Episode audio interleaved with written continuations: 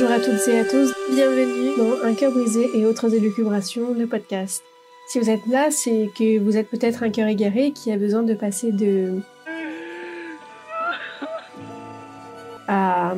I'm very happy. I call it being self-partnered. Dans ce podcast, on va parler bien entendu des ruptures, mais aussi des émotions et des sentiments de manière plus globale. De manière très personnelle, j'apporterai mon point de vue, mon avis et comment je ressens les choses. J'ai souvent la sensation que je suis un peu seule, pas que personne n'est là pour moi, mais parce que j'ai une manière très personnelle de gérer mes émotions.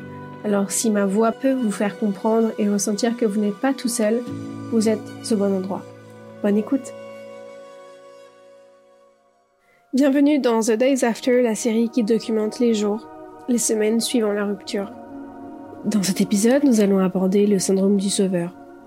Vous la voyez, la personne qui serait prête à tout pour quelqu'un d'autre? Eh bien, c'est moi. Enchantée. J'ai toujours été quelqu'un qui donnait beaucoup et c'est toujours le cas d'ailleurs.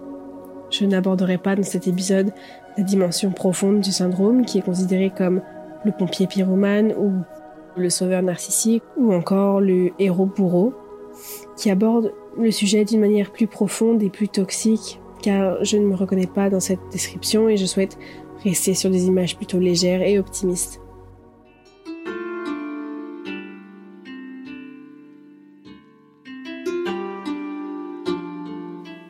Je voulais te sauver parce que j'avais besoin de me sauver. Je devais te sauver je voulais faire disparaître toute ta douleur. Comme un vampire, je voulais aspirer tes problèmes et être celle vers qui tu pouvais te tourner. Tu t'es tourné vers moi quand tu le voulais, mais pas quand tu en avais besoin. J'ai essayé de tout obtenir de toi. J'ai l'impression d'avoir échoué. Can I ask you something? Who saved you when you were at your lowest? Être là pour les autres, c'est chercher à créer notre propre valeur par procuration, à travers les autres, leurs regards, leurs mots, leur validation. Parce qu'au fond, si la personne en face ne valide pas ce que vous faites pour elle, ou ne vous remercie pas, ou ne prend pas et ne comprend pas les choses de la même manière que nous, sommes-nous vraiment aimés, voire dignes d'être aimés? J'ai envie qu'on prenne deux situations qui illustrent, selon moi, le syndrome du sauveur, mais avec moins de spécificité face à une relation amoureuse ou amicale, pour essayer de bien comprendre. Un petit garçon amène une fleur fraîchement cueillie du jardin à sa maman. Celle-ci la met derrière son oreille et fait un gros bisou à son fils en le remerciant. Le petit garçon a voulu faire plaisir à sa maman. À ce stade-là, faire plaisir est la seule motivation. Le petit garçon n'en a pas encore conscience, mais ce qui le pousse à offrir cette fleur, c'est recevoir le bisou de sa maman. Dans la deuxième situation, le petit garçon ramène, disons, un escargot à sa maman. Cette dernière va peut-être faire une petite moue de dégoût et va mettre de côté l'escargot. Là, le petit garçon va ressentir un pincement au cœur et se mettre à pleurer, car l'intention est toujours la même, faire plaisir. Il ne comprend pas pourquoi ça ne fait visiblement pas plaisir à sa maman et qu'il ne reçoit pas le bisou. Je pense que les personnes qui se retrouvent dans le syndrome du sauveur sont ce petit garçon et cette petite fille qui ne cherchent qu'à faire plaisir, mais qui au fond aiment voir le plaisir qu'il ou elle apporte à autrui. Seulement, dans certains cas, dans une relation amoureuse, le partenaire est la maman qui rejette le cadeau. Car chaque personne a sa manière d'appréhender les choses, de comprendre les choses. Alors, quelquefois, notre pulsion salvatrice peut partir de la meilleure intention possible.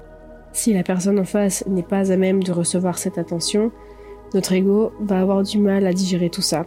S'ensuit alors un tourbillon de culpabilité, de frustration et d'incompréhension.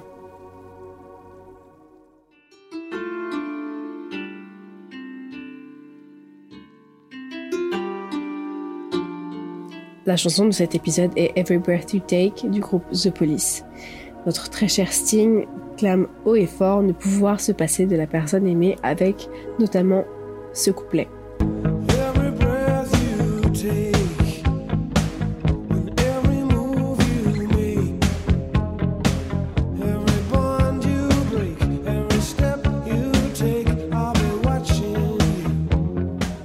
vient l'idée que le sauveur ne peut se détacher de la personne, peut-être pour être à l'affût d'une faille à venir combler, pour être le premier à apporter son soutien pour faire face au manque de reconnaissance dont il souffre.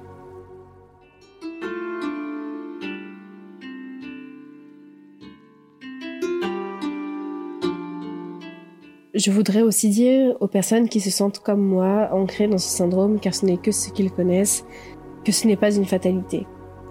Personnellement, je trouve que c'est une forme de qualité de se préoccuper beaucoup de la personne en face. Car je sais, en tout cas pour moi, que ça part toujours de la meilleure intention, consciemment. Inconsciemment, c'est en effet un travail à effectuer sur soi si on s'en sent le courage et l'envie. Mais que dans tous les cas, que ce soit en amour ou en amitié, si on a de bonnes bases de communication, tout ira bien. Il faut cependant rester conscient que pour certaines personnes, les symptômes peuvent être très prononcés et ainsi être considérés comme des traits toxiques ou approchant la pathologie. Mais je ne parle que de mon propre ressenti, je ne suis pas psychologue et je n'ai pas la science infuse. Mais au fond, est-ce que le syndrome du sauveur ne serait pas ce petit enfant en nous, ne demandant qu'à être aimé, mais qui a appris à recevoir la validation des autres comme une validation de sa propre personne?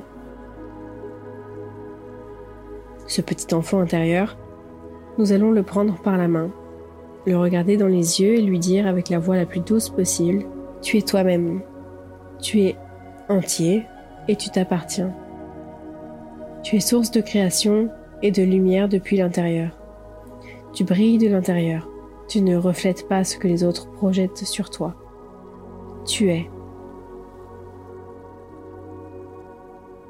Merci à toutes et à tous de m'avoir écouté. N'hésitez pas à me suivre sur les réseaux sociaux. Tous les liens des extraits et des musiques que vous entendez se trouvent dans la description de ce podcast. Ce podcast a été écrit, réalisé et monté par mes soins. On se retrouve la semaine prochaine pour un nouvel épisode. À bientôt!